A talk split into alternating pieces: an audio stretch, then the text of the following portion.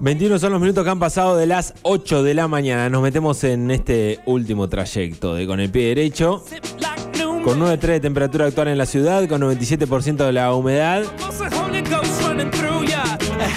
Y para como cada jueves meternos en el tema del derecho y tocar esos temas que interesan y van en la vida cotidiana. Y lo hacemos en esta oportunidad de la mano de Sol Amado. Sol, muy buenos días, ¿cómo estás? Hola, buen día, ¿cómo están? ¿Bien? Bien, todo bien. Bueno, me, me gusta el tema porque eh, he tenido algún amigo y algún eh, familiar que lo ha hecho últimamente, pero no lo tengo tan claro y me gustaría arrancar por eso. ¿Por qué es la unión convivencial? Bien, eh, la unión convivencial es eh, la relación que tienen dos personas que no se casan, pero eh, sí conviven y comparten un proyecto de vida en común, ¿sí? Durante como mínimo dos años. Ese sería Bien. el requisito esencial. Bien. Eh, ¿Y qué requisitos tiene que tener justamente esta pareja para poder llegar a esta unión convivencial? Bueno, tienen que ser eh, obviamente mayores de edad, pueden ser de igual o distinto sexo, eso es indiferente, eh, no deben ser parientes obviamente, no pueden estar casados ni tener otra unión convivencial eh, al mismo tiempo, sí, tiene que ser una sola la registrada. Eh, esta relación tiene que ser pública, tiene que ser notoria, permanente. Esto quiere decir que el resto de, de las personas tengan conocimiento sobre esta relación Mm. y bueno, como dije recién, como mínimo dos años de convivencia. Bien.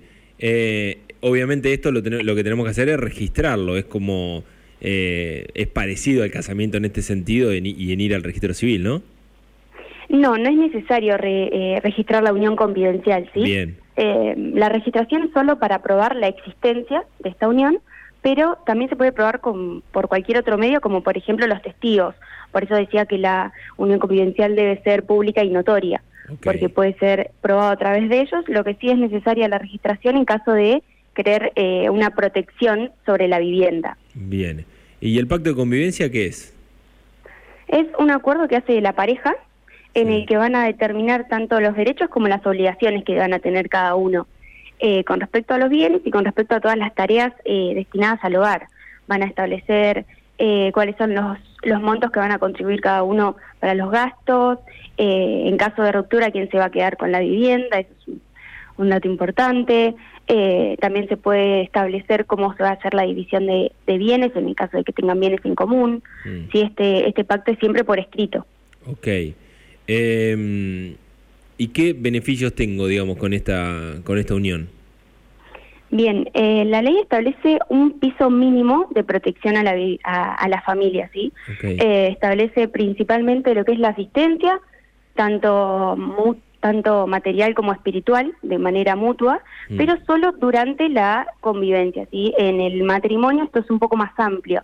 La asistencia corresponde durante la convivencia, eh, luego en- durante la separación, de hecho, y en casos excepcionales también durante, eh, después del divorcio.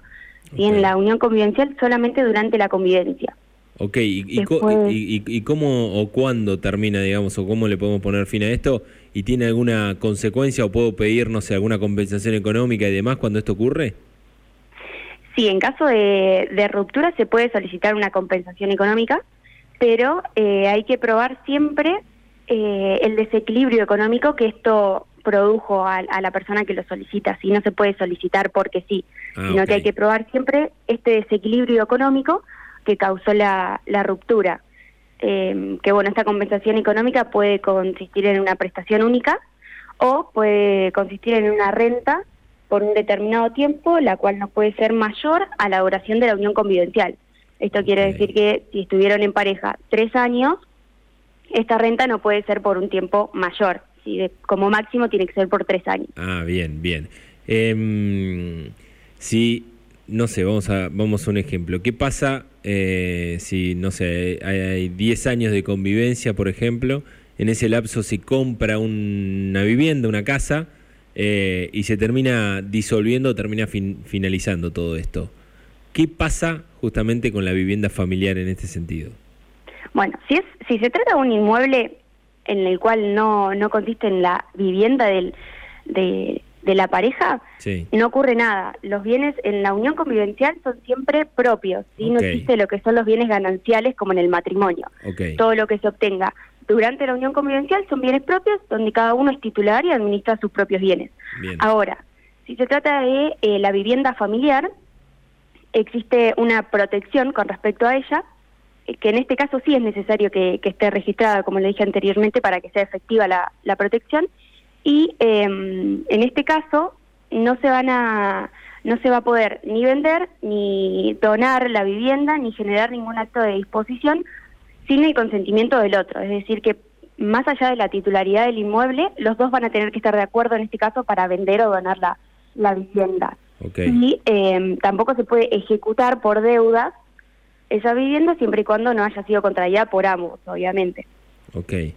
Eh, ¿Y cuáles son entonces las diferencias eh, con el matrimonio? Imagino más de la parte jurídica, ¿no? Claro, sí. A simple vista parece que eh, el matrimonio y la unión convivencial son dos cosas similares, pero para la ley son dos cosas totalmente distintas. Bien. Eh, la ley protege eh, mucho más a lo que es al instituto del matrimonio. ¿sí? A la unión convivencial, si bien la reconoce, le otorga algunas protecciones legales, pero no es de manera completa, como se lo hace en el matrimonio. Por ejemplo, no incluye los, los derechos hereditarios, Mm. que esto no es un dato menor.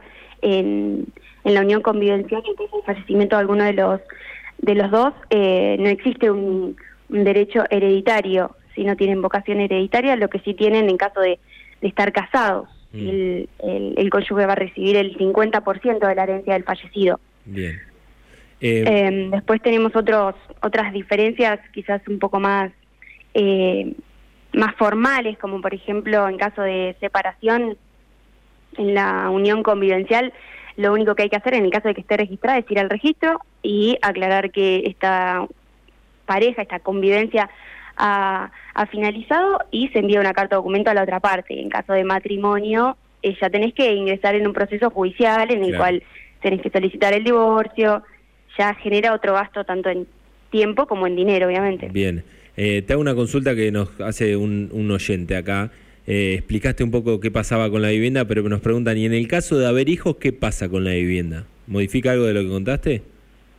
Bueno, en caso de, de existir hijos eh, y la pareja decide finalizar con la relación, Mm. eh, la persona que se va a quedar con el cuidado de los hijos puede solicitar la, eh, la puede puede quedarse viviendo eh, en ese hogar, sí. Ok.